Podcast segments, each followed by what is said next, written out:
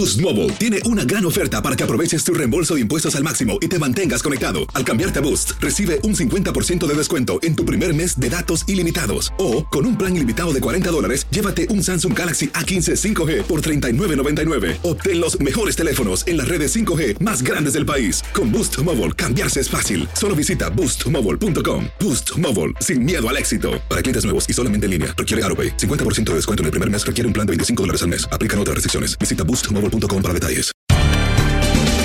Bienvenidos al podcast de Buenos Días América, la revista radial más completa para los hispanos. Política, salud, economía, tendencia y deporte son algunos de nuestros temas. Bienvenidos.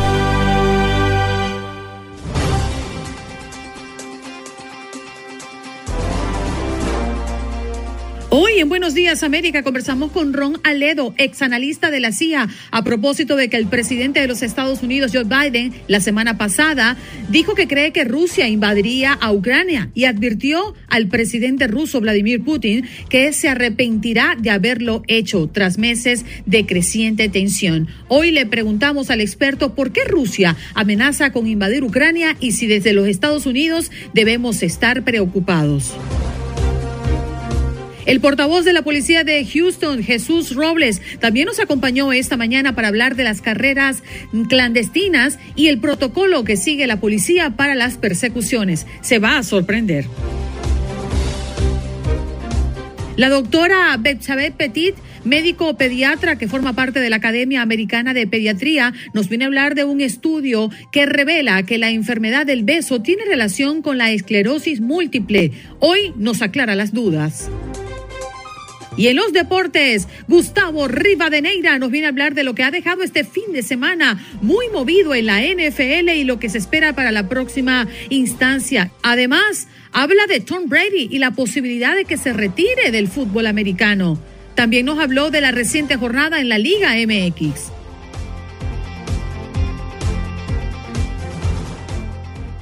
Nos vamos de inmediato con nuestro próximo invitado y es que justamente lo abordamos como tema del día, en este caso hablando de la problemática que hoy tiene los ojos del mundo puestos sobre ello. El presidente de los Estados Unidos, Joe Biden, dijo la semana pasada que cree que Rusia invadiría Ucrania y advirtió al presidente ruso Vladimir Putin que se arrepentirá de haberlo hecho tras meses de crecientes tensiones. Se calcula que Rusia ha acumulado más de 100.000 soldados a lo largo de su frontera con Ucrania en los últimos meses. ¿Por qué Rusia amenaza con invadir a Ucrania? Vamos a conversar con el analista Ron Aledo, que hoy nos acompaña en Buenos Días América, para que nos explique por qué Rusia amenaza con invadir Ucrania, como para que todos entendamos qué es lo que está ocurriendo hoy por hoy. Gracias, Ron, por estar con nosotros esta mañana.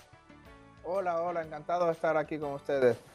Eh, nada, es una cuestión bastante complicada geopolítica eh, y militar. Eh, lo, que pasa en, pocas palabras es que Rusia necesita lo que nosotros decimos en inglés buffers.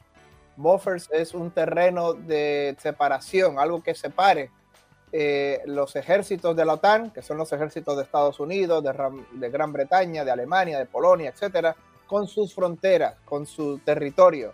Ya tiene un buffer en el norte, que es Finlandia. Finlandia es neutral. Eh, tiene un buffer en el centro, que es Bielorrusia, eh, que separa a Rusia de los ejércitos de la OTAN. Y el buffer del sur, hasta hoy, hasta nuestros días, es Ucrania. Pero ¿qué pasa? Si Ucrania se mete en la OTAN, en la NATO, pues ya deja de tener buffer, eh, es área de separación en el sur. Y, entonces podría Estados Unidos, Reino Unido, Alemania estacionar miles de tanques, miles de soldados en Ucrania y eso podría poner en peligro a la base eh, naval de Sebastopol, que es una base importantísima que tiene en, Crimea, Rusia, y también podría poner en peligro el corazón industrial y energético de petróleo en el Cáucaso, en Volgorado, eh, y eso no lo puede aceptar Rusia. Por eso Rusia está presionando para que Ucrania de eh, garantías firmes de que nunca se va a meter en la OTAN. Ron, buenos días. Guardadas las proporciones en términos de distancia, lo que se pretendería en caso de que Ucrania pudiera ingresar a la OTAN, como claramente lo ha dejado saber, podría ser más o menos lo mismo que se vivió a comienzos de los años 60 del siglo pasado, cuando la crisis de los misiles que estaba llevando la extinta Unión Soviética hacia Cuba? Bueno, podría parecerse un poco, eh, podría parecerse en el sentido de que Rusia ha dicho ya que podría volver a utilizar Cuba y obviamente Venezuela, que son eh, clientes de ellos, que le, compran armas, podría utilizarlo como, como una manera de dar respuesta. O sea que si Ucrania podría entrar en la OTAN, posiblemente Rusia para contestar podría por estacionar misiles o podría estacionar armas en Cuba o en Venezuela. Más, más bien yo diría Cuba, que, está, más cerca del territorio de Estados Unidos.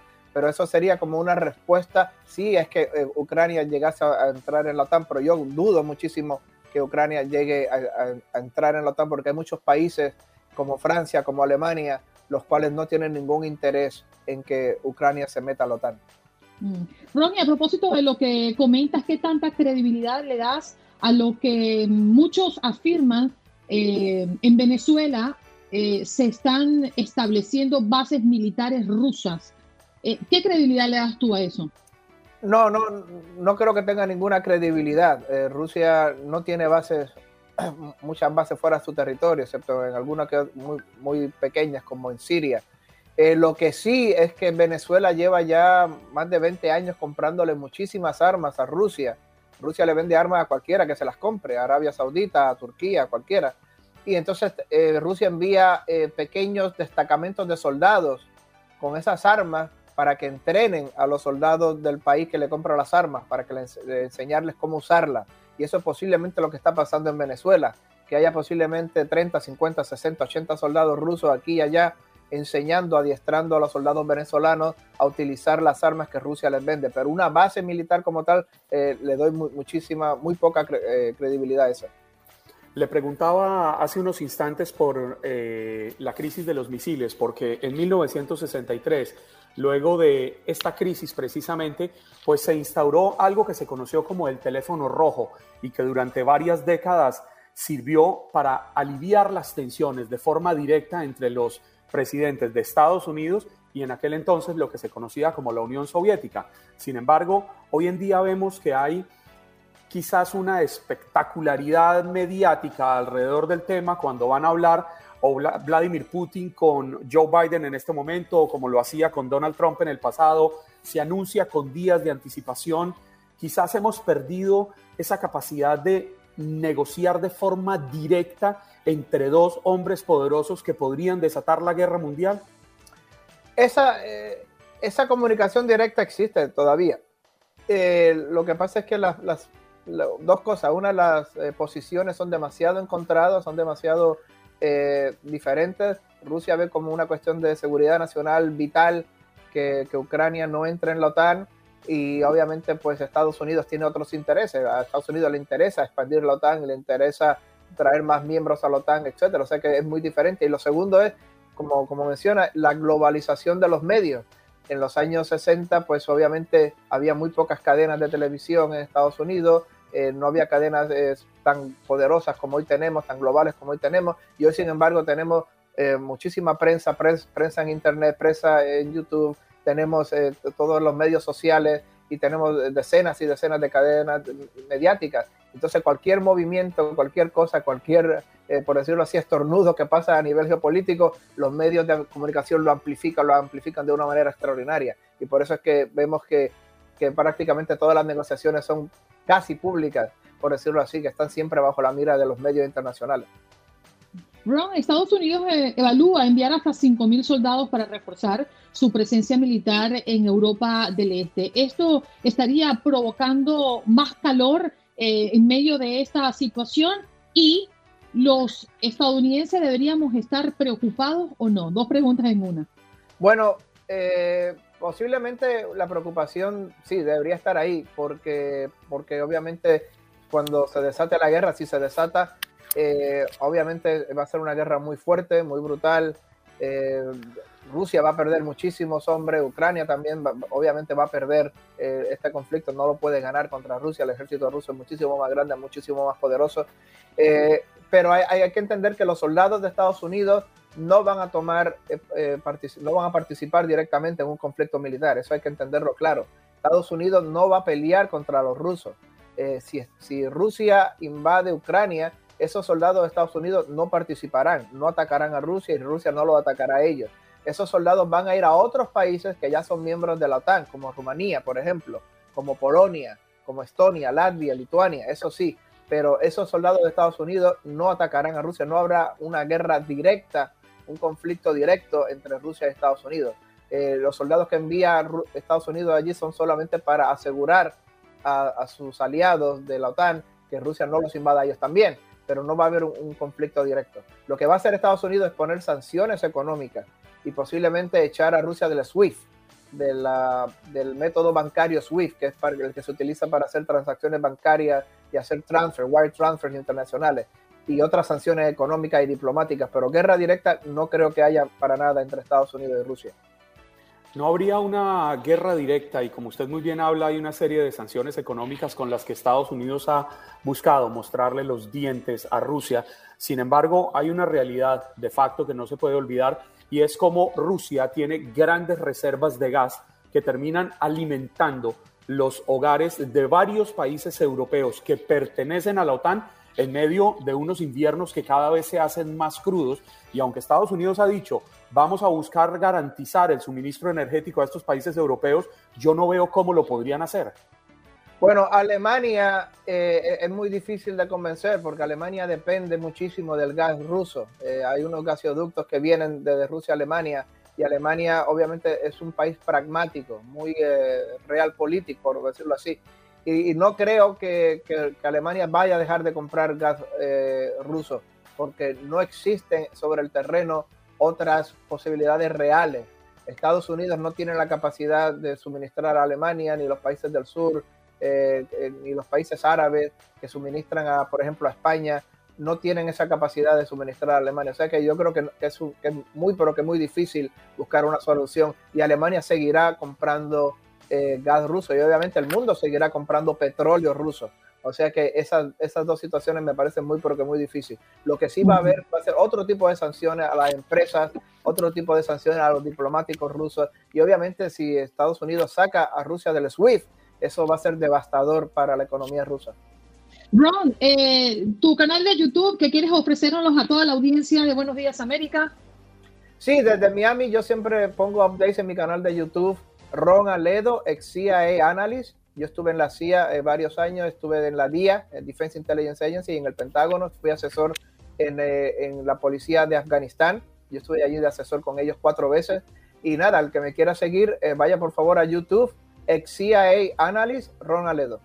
Bien, muchísimas gracias. Conversábamos con Ron Aledo, ex analista de la CIA y CEO de la consultora de seguridad internacional Miami Intelligence Agency, aquí en Buenos Días América. Pausa y regresamos. Ya volvemos muy prontito. Gracias, hasta luego. Gracias, Ron.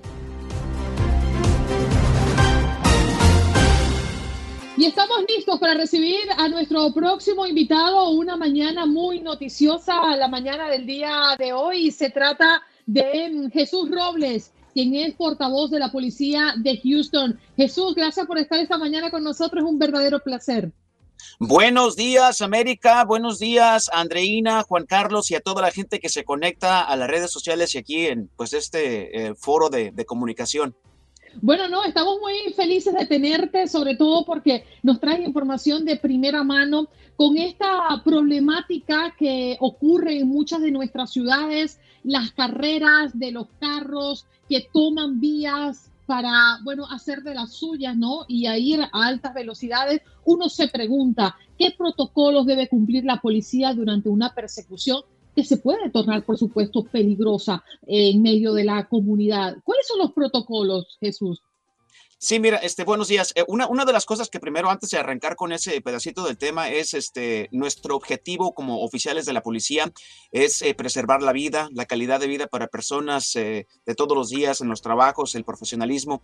Eso es lo más importante. Y de ahí sale, pues, los protocolos para qué es lo que debemos de hacer en, en una persecución. Ahora, elementos que dan inicio a una persecución que tenemos que tomar en cuenta es el nivel del crimen. O sea, si la persona que está rompiendo la ley está cometiendo un crimen de, eh, que es muy peligroso para la sociedad o un, nivel de felonía, que es el grado más alto en cuanto al sistema penal, si está involucrado en un crimen agravado, un robo, un asalto que ha resultado en heridas serias eh, hacia la víctima o muerte a la víctima. Entonces, en ese caso, pues ya, ya que el, sospechoso, pues se ha, ha, partido en un vehículo, se ha retirado de la escena en un vehículo a alta velocidad, pues ahí es donde un oficial que llega a la escena, pues tiene que determinar si va a dar inicio a una persecución. Eh, cuando comience esta persecución, el oficial pide ayuda para que otra unidad se adjunte, o sea, dos patrullas.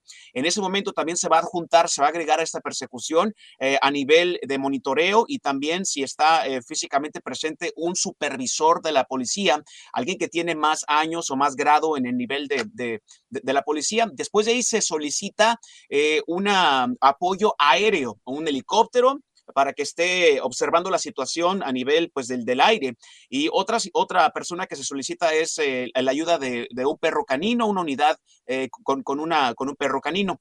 Eh, después de ahí, pues nosotros en la policía tenemos nuestros supervisores como tenientes, como los capitanes de zona o los jefes de la policía que se unen a la persecución en, a nivel de eh, radio para estar siempre monitoreando lo que está pasando.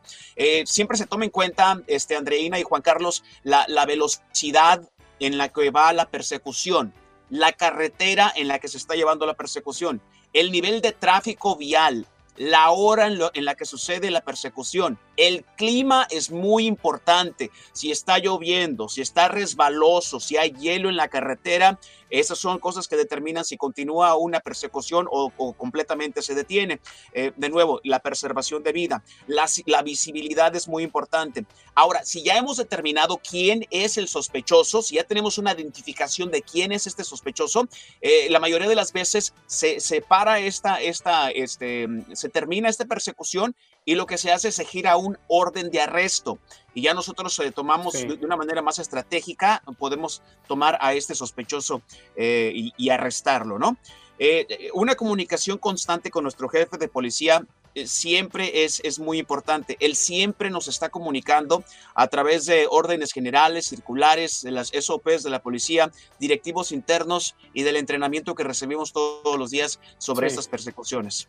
Adelante, Juan Carlos. Jesús, quisiera preguntarle, porque hay algo que le soy sincero, a mí siempre me atormenta cuando veo estas persecuciones, que las vemos en televisión, y es que siento que a veces se pone desde la misma persecución en riesgo la vida de las personas que van alrededor. Obviamente, ustedes están cumpliendo con su trabajo y usted lo dejó claro desde el principio, lo fundamental es proteger la vida. Sin embargo, muchas veces me pregunto yo, ¿no es más fácil con esos mismos helicópteros seguir a esta persona hasta que en algún momento se quede sin gasolina, sin necesidad de que vayan cuatro, cinco, seis patrullas detrás, causando momentos de tensión, de riesgo?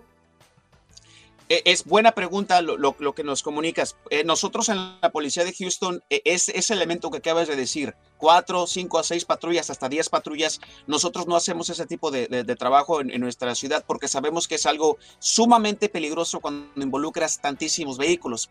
Si, si llegamos a determinar, uno de nuestros jefes determina que ya la persecución está llegando a una zona donde ya no hay, eh, donde hay eh, demasiado tráfico, es una área donde los niños están saliendo de la escuela, estamos llegando a una área donde, donde ya se ah, incrementa el nivel de peligrosidad, sí, sí se toman esas determinaciones de que solamente continúe la persecución a nivel aéreo, pero de, manera, este, en cuanto a la tierra, nosotros tenemos que seguir moviéndonos, aunque sea un poquito más cautelosos, pero llegar a un punto donde podemos de nuevo encontrarnos con esta situación.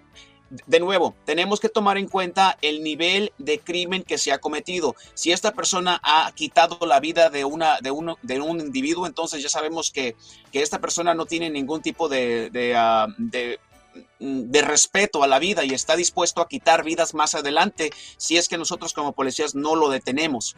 Ah, entonces, eso tenemos que tomarlo en cuenta, pero sí, nuestra meta es la preservación de vida. Desgraciadamente, son situaciones muy volubles, ¿no? Eh, cambian todo el tiempo eh, y muchas veces, desgraciadamente, sí se pierde, eh, llegamos a ver la pérdida de, de seres humanos que que, no tiene nada que ver con, con la persecución, pero e, es, es, es, desgraciadamente parte del elemento de, de, de, una persecución.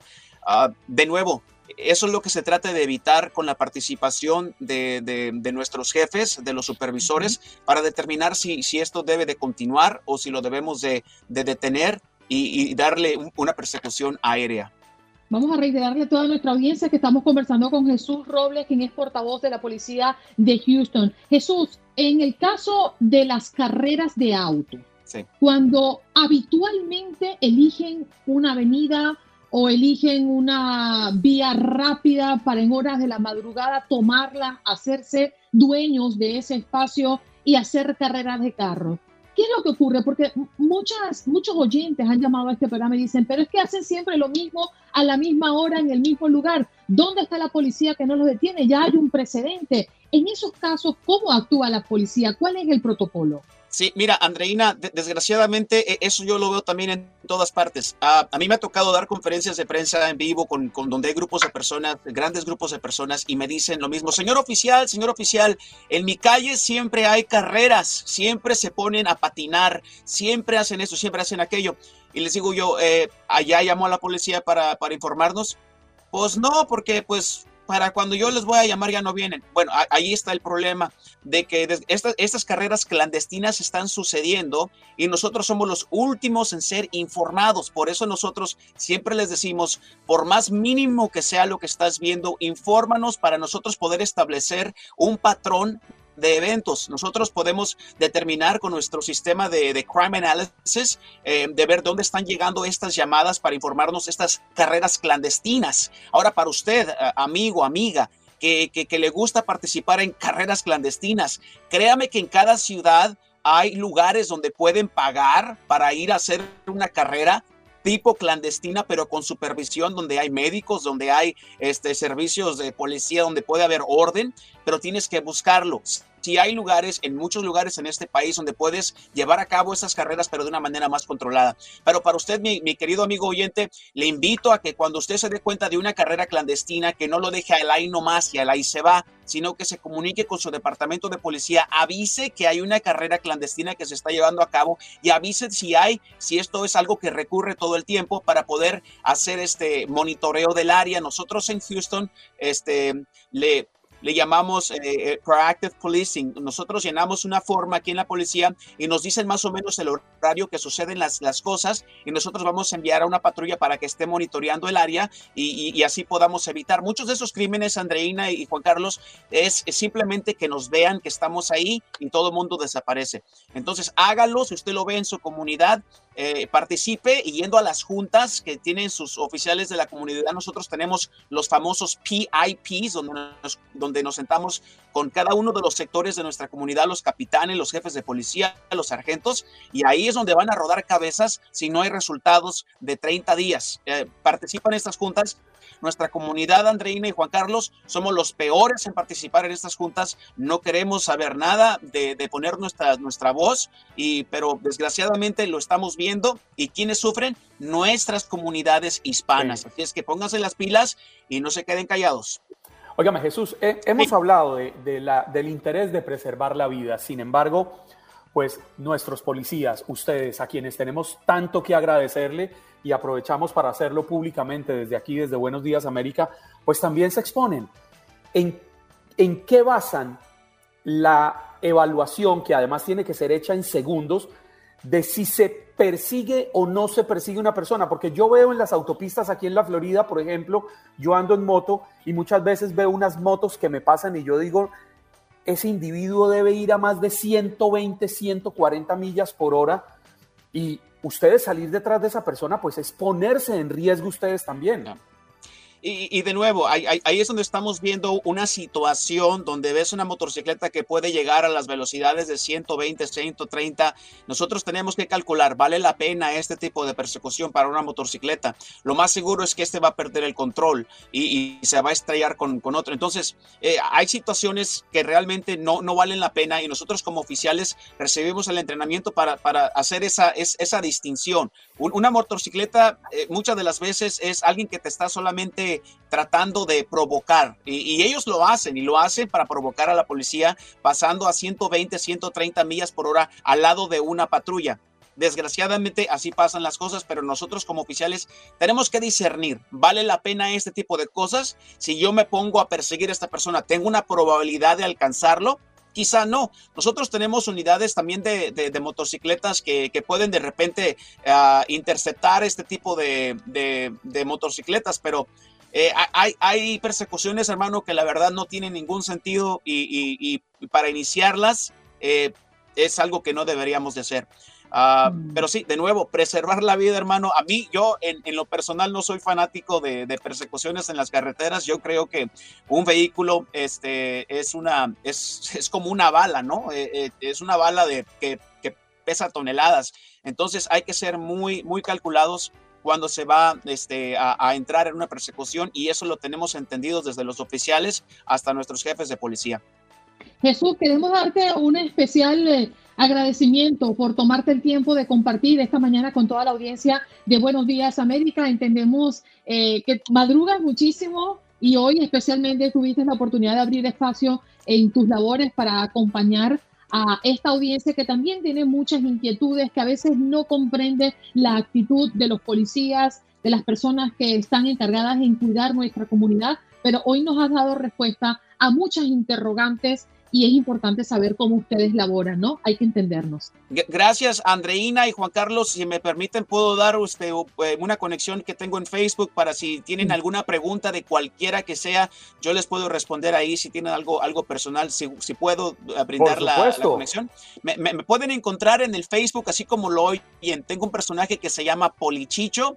Póngale nomás Polichicho ahí en, la, en, el, en el Facebook, que ahí me van a encontrar. Eh, pueden mandarme cualquier pregunta que sea y les voy a responder si le ponen ahí en su búsqueda, le ponen Poli Chicho, con mucho gusto. Que Dios les bendiga, Andreina y Juan Carlos, este, les, les tengo bastante envidia que están por allá en Miami y que reciben esas temperaturas tan cálidas y, ese, y esa, esa playa tan bonita. Jesús, estamos en 45 grados el día de ah. hoy. Eso está frío. no, hombre. No, no, no. A mí no me gusta el frío. Yo me, yo me, yo me espanto al frío. bueno, Jesús, muchísimas gracias. Véngase para Miami. Un fuerte abrazo. Allí escucharon al portavoz de la policía de Houston, Jesús Robes, hablando de las carreras en las carreteras y el protocolo de la policía para persecuciones. Bien, nos vamos de inmediato con nuestra próxima invitada. Ella está conectada ya vía streaming con nosotros. Se trata de la doctora Bexabe Petit. No logro verte, ahora sí, ahora sí te vemos. Aquí estás conectada con nosotros. Muy buenos días, doctora. Gracias por estar esta mañana con nosotros. Muy, muy amable. Gracias por la invitación. Bien, la doctora Bexabe Petit eh, forma parte de la Academia Americana de Pediatría. Hoy viene a hablar de un tema sumamente interesante eh, y tiene que ver con esto, pues, que definitivamente eh, ocupa especial atención. El virus que causa la enfermedad del beso es responsable de la esclerosis múltiple, que una investigación publicada recientemente sugiere que la mayoría de los casos podrían prevenirse al determinar la infección por el virus del Epstein-Barr. ¿Qué es la enfermedad del beso? Comencemos por allí, doctora. Bueno, la enfermedad del beso o la mononucleosis infecciosa es una enfermedad causada por el virus Epstein-Barr y el 95% de la población adulta en el mundo hemos padecido de esa enfermedad en algún momento de nuestra vida. En los niños normalmente es asintomático, pero en los adolescentes y en los adultos jóvenes pueden producir una clínica más florida, caracterizada por fiebre, dolor de garganta y alargamiento de los ganglios. Esto, como tú dices, es muy interesante porque por este, nunca había habido una evidencia tan contundente que pudiera darle la responsabilidad a la esclerosis, al Epstein-Barr por la esclerosis múltiple. Sabe que ayer eh, me puse a leer mucho alrededor de este tema. Confieso que nunca había oído mencionar la enfermedad del beso y lo primero que me asombró es lo que usted acaba de decir, que el 95% de las personas en algún momento de nuestras vidas lo padecemos. Sin embargo, parece ser de estas enfermedades silenciosas que no son muy perjudiciales porque no las sentimos, porque no nos causa ningún efecto, pero ¿qué puede lograr en nosotros, más allá de la esclerosis múltiple, que también es una enfermedad que realmente es muy delicada, pero que no afecta a un gran porcentaje de la humanidad? Exacto, tú tienes razón, Juan Carlos. Y sí, como muy probablemente ustedes dos, incluyéndome, ¿verdad? Han padecido este, eh, mononucleosis infecciosa o Epstein-Barr, pero no nos hemos dado cuenta porque muy probablemente tuvieron dolor de garganta, aumento de las, de las amígdalas y anginas y este, la infección pasó. Como tú bien lo mencionas, solamente, por lo menos en los Estados Unidos, solamente un millón de personas padece esclerosis múltiple, pero millones de personas en el mundo padecen, han padecido mononucleosis infecciosa. Este, este estudio que realizaron fue muy interesante porque es una muestra muy importante. Ellos observaron a 10 millones de reclutas en un periodo de 20 años, desde 1993 13 y observaron que 0,1%, casi mil, para ser precisa, 955 reclutas tuvieron esclerosis múltiple. Lo interesante de esto, ellos miraron de forma retrospectiva y todos ellos habían padecido Epstein-Barr en una media de 7,5 años antes o 10 años. Pero diciéndolo de otra forma, la gran mayoría de las personas que tengan este mononucleosis infecciosa no va a desarrollar esclerosis múltiple. ¿Qué es lo particular? Ellos, lo que yo pienso es que, y también ellos lo señalan en el artículo en Science que yo tuve la oportunidad de leer, es que algunas personas tienen marcadores genéticos específicos, alelos específicos, y eso, al estar en contacto con el virus, entonces es que se desarrolla la enfermedad de la esclerosis múltiple. ¿Y cuáles son las causas, doctora? ¿De qué? De, la, del Epstein-Barr o del esclerosis múltiple. Del Epstein-Barr es, se hace, o sea, se contagia a través de la saliva. Eh, pues, se dice que es la enfermedad del beso, pero realmente es cualquier cosa cuando estés en contacto con la saliva, bien sea que compartas un objeto, como lo hacen los niños, ¿sí? Una cuchara, un beso entre madre e hijo a veces pudiera ser, incluso gotitas de saliva cuando estamos hablando este, en, un espacio cerrado, todo eso nos puede hacer padecer este mononucleosis infecciosa, pero vuelvo y repito, en la gran mayoría de las personas van a ser este, síntomas autolimitados y la persona en, el peor de los casos pudiera tener astenia, fatiga, debilidad, alargamiento del vaso y entonces el adolescente no puede realizar este deportes de contacto pero en pequeñas, en, una población menor, va, incluso el Epstein-Barr ha sido relacionado con algunos tipos de cánceres, como cáncer nasofaringio, linfoma de Burkitt, en otras poblaciones, sobre todo en Asia y en África. Sabe que uno oye hablar mucho de la esclerosis múltiple, pero yo nunca he escuchado hablar de que exista una cura realmente para esta enfermedad. Eh, ¿Estoy errado? ¿No la hay? Sí, este, tienes razón, Juan Carlos. En efecto, la esclerosis múltiple, que a lo mejor la audiencia también se está preguntando cuáles son los síntomas o eh, qué presentan estos pacientes, eso generalmente se diagnostica entre los 20 años, es muy raro en niños, sin embargo es posible, y es una enfermedad desmielinizante crónica del sistema nervioso central y del sistema nervioso periférico. Entonces el paciente pudiera presentar, por ejemplo, como primer síntoma visión borrosa, disminución de la agudeza visual, problemas en las manos, adormecimiento de las manos, eh, incontinencia urinaria, constipación. Imagínense que todo el cableado se empiece a dañar y luego el cerebro también a desmielinizar. Entonces ellos pueden tener desde síntomas cognitivos hasta síntomas en el cableado periférico, ¿verdad? Como tú bien lo dices, todavía no hay una cura. Eh, el paciente lo que recibe es esteroide, porque ¿qué es lo que pasa con la esclerosis múltiple? Tú te estás autodestruyendo. Entonces, los esteroides disminuyen el sistema inmunológico para que el paciente disminuya los síntomas. Entonces, ahora que tú mencionas la cura, lo que proponen en el, en el paper del doctor Asquerio es que la vacuna pudiera ah, presentar una, o sea, si tú, eh, lo que el paper plantea es que si a ti no te da mononucleosis infecciosa, es imposible que desarrolles esclerosis múltiple. No lo contrario. Si te da mononucleosis, no necesariamente vas a tener esclerosis múltiple pero si te da esclerosis múltiple, ellos plantean que obligatoriamente 7,5 años como media tuviste mononucleosis. Entonces, ellos plantean como medida preventiva la posible vacuna para evitar esta enfermedad y erradicarla. Claro. Doctora, muchísimas gracias por estar esta mañana con nosotros. A veces uno cree que mm, el compartir una cuchara, el quizás darle besos a los hijos en la boca, eh, oye, para ver ese traguito, ven que yo quiero probar ese cóctel que tú y tú. Eso eh, es algo A pico de botella. a pico de botella, exacto. Y podría estar desencadenando cosas muy complicadas en nuestro organismo. Así es, tienes toda la razón, Andreina. Bien, gracias doctora por estar esta mañana con nosotros. Ella es la doctora Betsabe Petit, médico eh, pediatra, mm, pertenece a la Academia Americana de Pediatría y hoy un estudio mm, revela que la enfermedad del beso tiene relación con la esclerosis múltiple. Eso está en base a nuestra entrevista. Muchas gracias y que tenga lindo día, doctora. Muchísimas gracias por la invitación. Que tenga un bello día.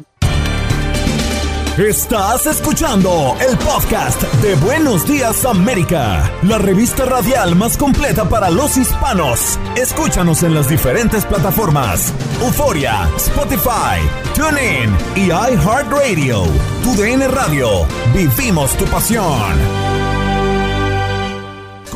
Boost Mobile tiene una gran oferta para que aproveches tu reembolso de impuestos al máximo y te mantengas conectado. Al cambiarte a Boost, recibe un 50% de descuento en tu primer mes de datos ilimitados. O, con un plan ilimitado de 40 dólares, llévate un Samsung Galaxy A15 5G por $39.99. Obtén los mejores teléfonos en las redes 5G más grandes del país. Con Boost Mobile, cambiarse es fácil. Solo visita boostmobile.com. Boost Mobile, sin miedo al éxito. Para clientes nuevos y solamente en línea, requiere AroPay. 50% de descuento en el primer mes requiere un plan de 25 dólares al mes. Aplican otras restricciones. Visita boostmobile para detalles. Como dicen los grandes, la liga se gana partido a partido.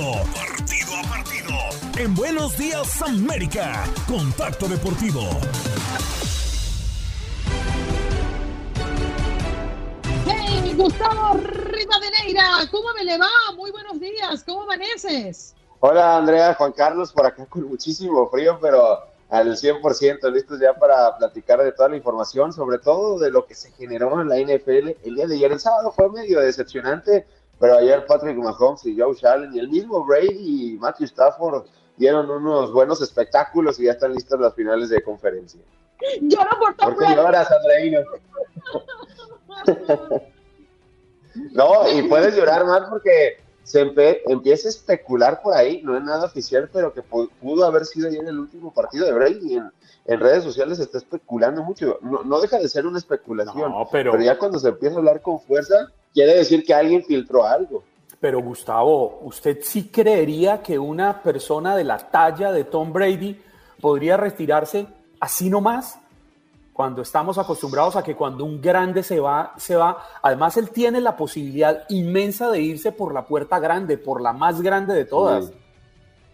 Eh, va a ser, sabes que es complicado porque los bucaneros se les lesionó mucho, mucho talento, ¿no? Es por eso que también terminan perdiendo ayer y van a perder muchos jugadores en agencia libre. Entonces Brady no va a ir a reconstruir un equipo, tendría que ir a un equipo que esté listo para ganar, que le haya falta eh, esa cereza en el pastel, ¿no? Como Brady fue con los Bucaneros de Tampa Bay. ¿Habrá un equipo así disponible? Eso es lo que seguramente está viendo Brady, porque si va a estar en un equipo en reconstrucción, a lo mejor por eso le conviene más el retiro. Y también se empezó a especular de que ya él quería tiempo con su familia. Eso es por el único motivo por el cual se terminaría retirando Tom Brady. Pero bueno, al final, el día de ayer termina perdiendo 30-27 entre los carneros de, de Los Ángeles en un partidazo. Eh, pensábamos que iba a ser una paliza de los Rams por como terminó la primera mitad, pero en la segunda parte algunos errores de los de los Rams, sobre todo ese balón suelto en la pausa de los dos minutos, pero también el pasesote de Brady a, Mike Evans se, apretó el asunto, pero al final Matthew Stafford conectó con Cooper Cup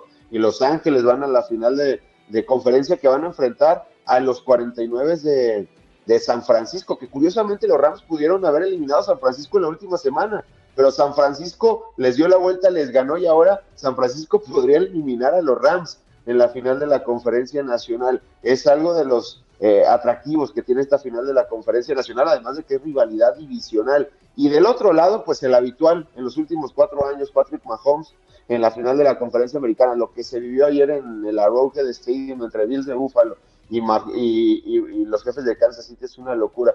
Para los que crecimos, a mí me tocó crecer con la rivalidad Tom Brady y Peyton Manning.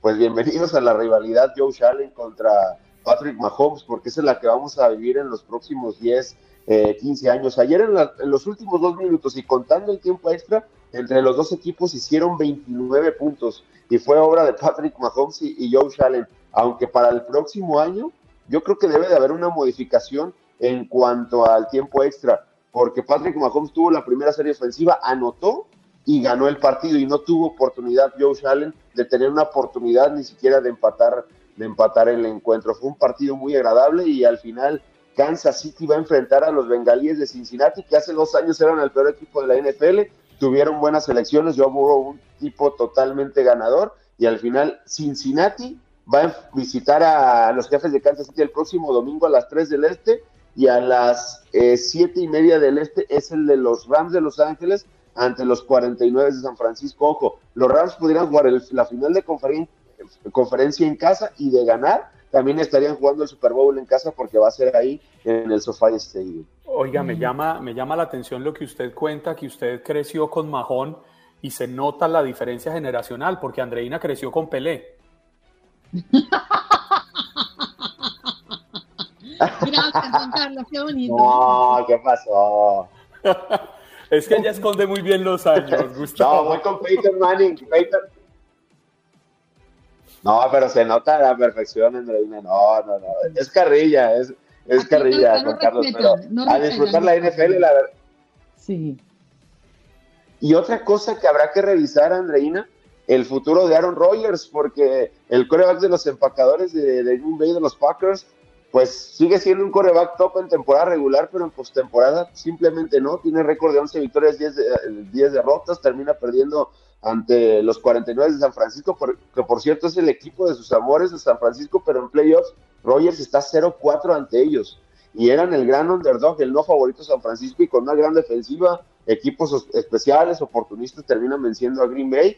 Y a ver a dónde va Rogers, porque seguramente iniciará esa novela, eh, todo este receso, la novela Rogers y la novela Brady va a estar interesante dentro de la NFL. Pero lo reitero, lo que sigue en la NFL son las finales de conferencia. Cincinnati ante eh, San Cincinnati ante Kansas City y San Francisco ante Los Ángeles. Y hay muchas historias. Se podría dar el tercer Super Bowl en la historia entre Cincinnati y San Francisco, o el de hace dos años, el que se vivió, vivió en Miami, ¿no? Entre San Francisco y el conjunto de los eh, jefes de Kansas City. Si podrá vengar Kyle Shanahan lo que sucedió hace un par de años, pero primero pues tienen que ganar sus respectivos partidos y va a ser algo muy atractivo el próximo domingo.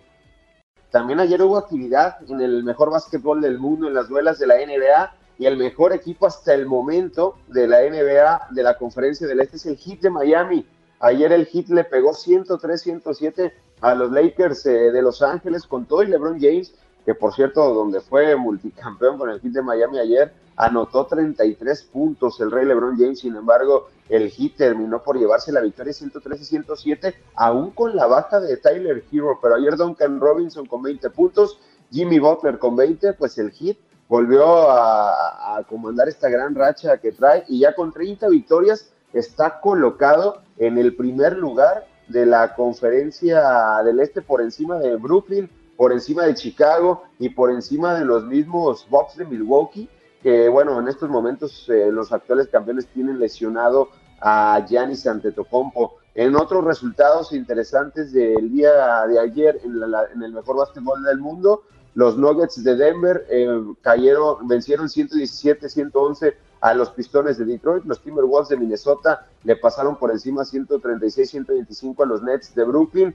los Warriors de Golden State con todo y Stephen Curry le pegaron 94-92 al Jazz de Utah y están en segundo lugar de la conferencia del oeste. Con el regreso de Clay Thompson, la más Stephen Curry, pues este equipo está de nueva cuenta en los primeros lugares, en específico está en el segundo lugar de la conferencia del oeste. Y Phoenix es el primer lugar de la conferencia del oeste después de su victoria sobre Indiana el pasado sábado. Para hoy, en la actividad de la NBA están los Cavaliers de Cleveland en contra de los Knicks, los Pacers de Indiana contra los Pelícanos de Nueva Orleans, los Suns de Phoenix ante el Jazz de Utah y el Thunder de Oklahoma ante los Toros de, Chicago en el United Center. En las posiciones, lo reitero, en el este de la NBA, Heat, Nets, Bulls y Bucks son los que comandan la NBA en la conferencia. Y en el oeste está Phoenix, los Warriors de Golden State, los Grizzlies, el Jazz y los Lakers de Los Ángeles hasta el octavo lugar. Digo, todavía falta mucho tramo de temporada, pero sorprendente ver a los Lakers hasta esa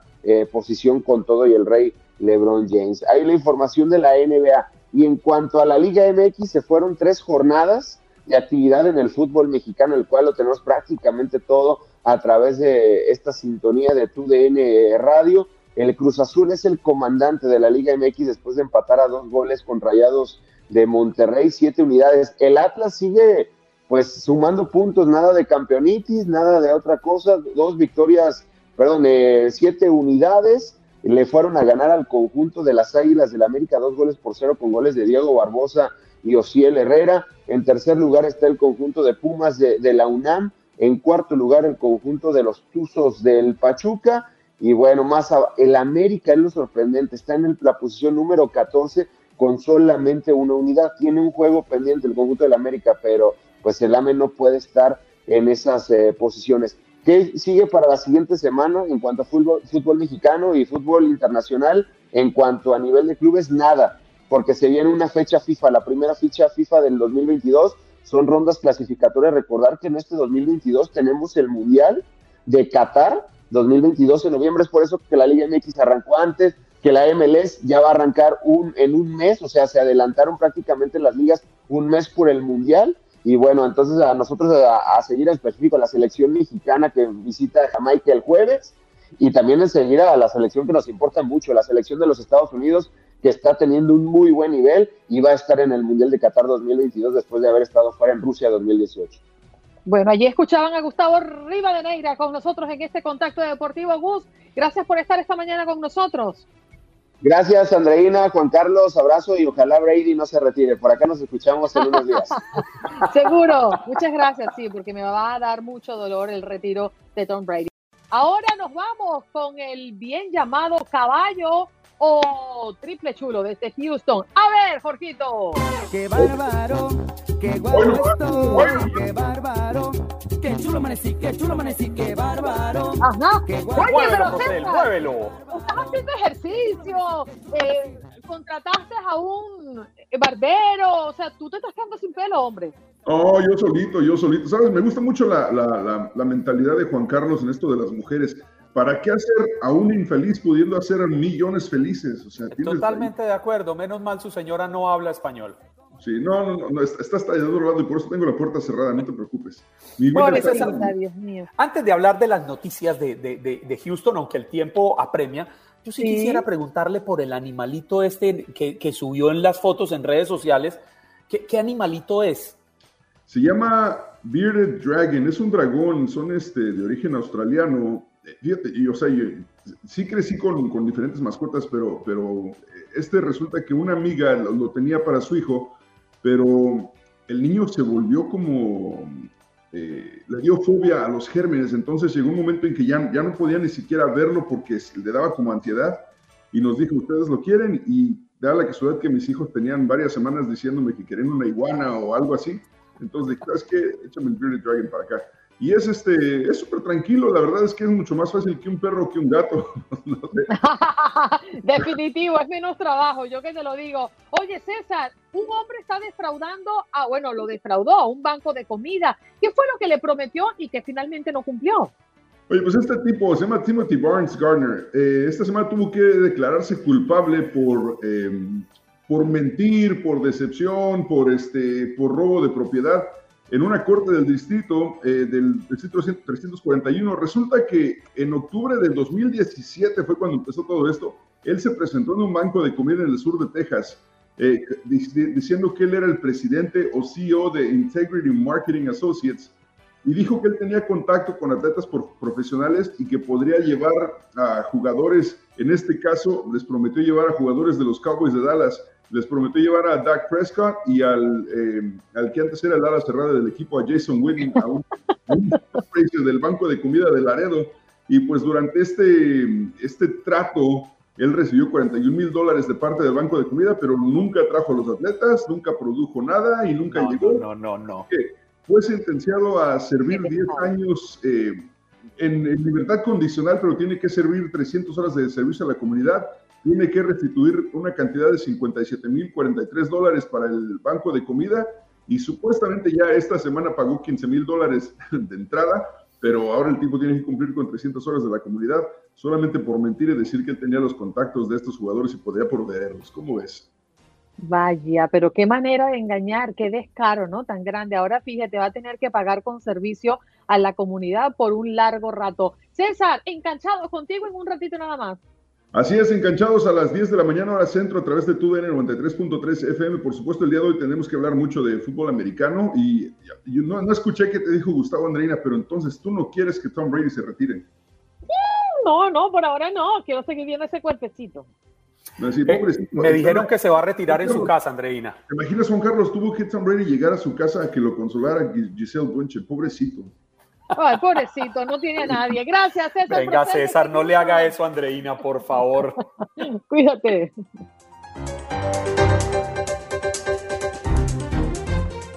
Bueno, vamos a hablar de uno de los estrenos más esperados en, en las pantallas de Univision y para eso hoy nos acompaña esta hermosa chica. Sí, señor, ella es Ana Tena y es la hija del medio del que entrevistamos la semana pasada. Sí, señor, Gabriel Soto estuvo con nosotros en el cafecito de este show y ella forma parte de este elenco soltero con hijas. Ana, gracias por estar con nosotros esta mañana.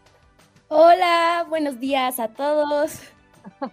bueno, estamos muy complacidos de tenerte hoy acá, bueno, promocionando y diciéndole a la audiencia que la comedia romántica Soltero con hijas llegas a la pantalla de Univisión, protagonizada por el reconocido actor Gabriel Soto. Conversamos con él la semana pasada y la bella actriz Vanessa Guzmán. Estamos esperando que Vanessa entre a nuestra conexión. Pero Ana, ha sido para ti una gran experiencia trabajar con este elenco de talentos extraordinarios y reconocidos. Sí, la verdad me encantó trabajar con ellos, fue súper divertido, aparte de que en sí la novela está padrísima y divertidísima, eh, trabajar con todos ellos lo hizo aún más divertido y me la pasé increíble. Si me fueron los días rapidísimo grabando, de verdad los capítulos están súper emocionantes, nunca te vas a aburrir, cada día pasa algo diferente y de verdad no se la pueden perder.